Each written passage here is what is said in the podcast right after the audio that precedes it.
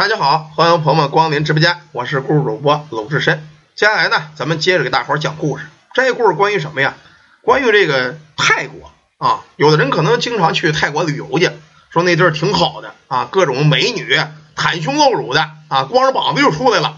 但是你别觉得都是美女，有时候你跟他说话，萨瓦迪卡，比我嗓子还牛逼呢。那什么大哥，你知道吗？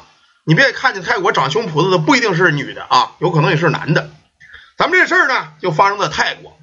泰国呀，有这么一个花花公子啊，用咱们中国话说叫渣男，长得比较有型，长得跟我一样啊，差不点就追上我这么帅气了，而且嘴嘴嘴比我也快啊，挺好的。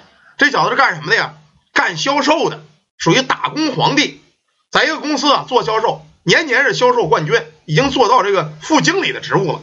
你像这种做销售的，嘴又好，人又帅，是不是啊？长得体型也好，经常上上这个歌厅舞厅健身去，是不是？所以说呢，桃花运不错。有这么一次啊，接待了一个客户啊，他是卖车的销售嘛，来了一客户到这买车了。呃，你这个这车怎么卖？这可能是这个他是经理嘛，出来了。哎，你好，女士。那哎，女士，你你是女士吗？是还是大哥呀？这女的扑哧乐了，我是女士，我真真是女的。哦，那那行，我别叫错了性别，不好意思啊。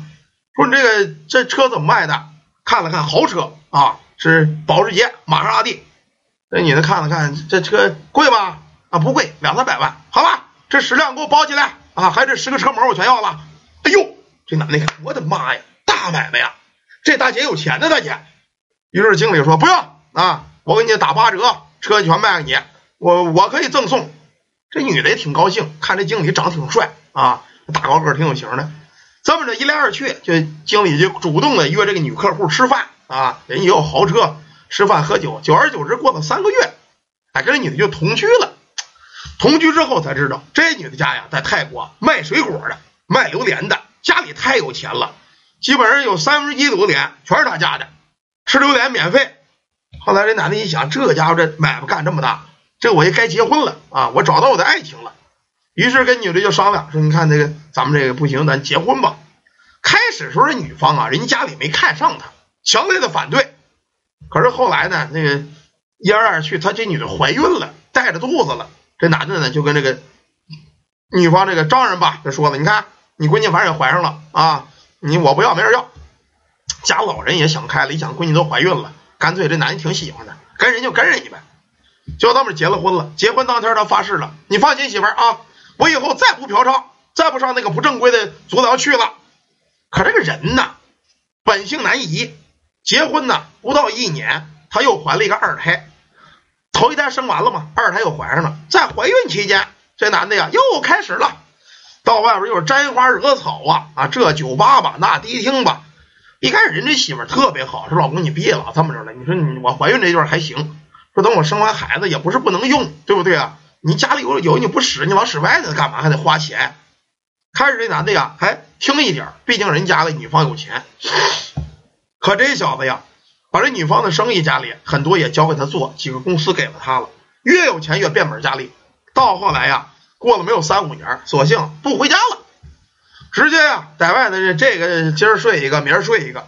久而久之啊，他这个媳妇儿啊心眼小啊，实在是受不了了，老劝老不行，一生气。在屋里上吊自杀了。虽然这个女孩死了之后啊，他心里有点内疚，但是呢，呃，媳妇死了没有多长时间吧，这个因为他也忍不住嘛，该该找美女找美女，该玩的玩，连对这个前女友这种这种一点怜惜都没有。可是啊，没成想，在他媳妇死的四十多天之后，这小子原来泡妞啊，又有钱，长得又帅，泡妞是无往不利，一泡一个准儿。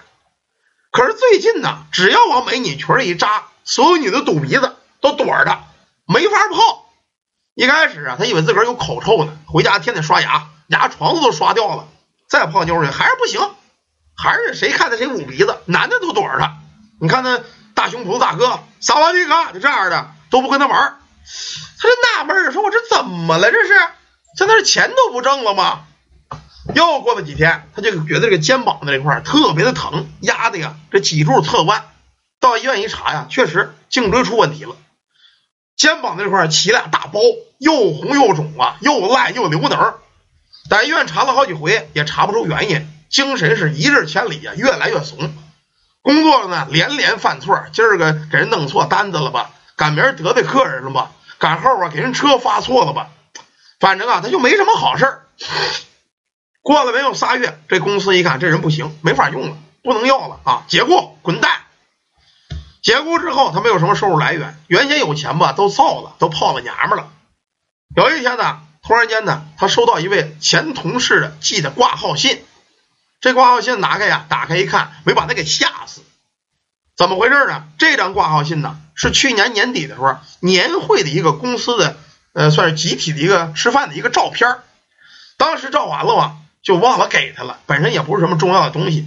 直到他开除之后，这个总公司同事知道被开除了，所以他的东西全给他，把这照片就给他发过了。可他一看这照片，我的妈呀！他发现呢，他死去的那个媳妇儿就跟骑大马一样，在他肩膀上骑着呢，咧着大嘴，前面一大长舌头正搭在脑袋顶子上。哎呦，怪不得他老觉得自个儿肩膀子发沉呢，脊柱侧弯啊，又长大包又流脓，脑袋上全流脓。还而且他身上后来这个很多这个小姐们就在跟他玩的小姑娘们，他就问你为什么不跟玩啊？这小姑娘说了，你身上臭，老有股子臭味恶心人。他终于明白那股子臭味是什么了，是他前女友的死前那种尸臭味，那种怨气味儿。后来呀，他没办法，花了好多好多钱，这儿找大师吧，那找高僧吧，啊，驱鬼吧，到最后都不行，都没有成功。在精神与肉体的折磨之下，这小子终于是精神崩溃。如果你们有机会啊，去泰国转转，大街上有一个大罗锅，满脑袋长疮的流浪汉，可能他就是这经理。你们呢，瞪着他看看，肩膀上是不是？骑着一个女的吊死鬼啊！所以说这个渣男呐，到哪儿呢也得不着太大的好。你可以渣一次、渣两次，但是长久的渣，你的结局必然跟这小子一样啊，早早晚晚是他妈找在你身上。好了，感谢大家，感谢朋友们啊，这个一个关于这个泰国渣男的故事，咱们就讲到这儿。喜欢听故事朋友们，愿意进群的可以加咱们助理微信 yy 三零五二九八。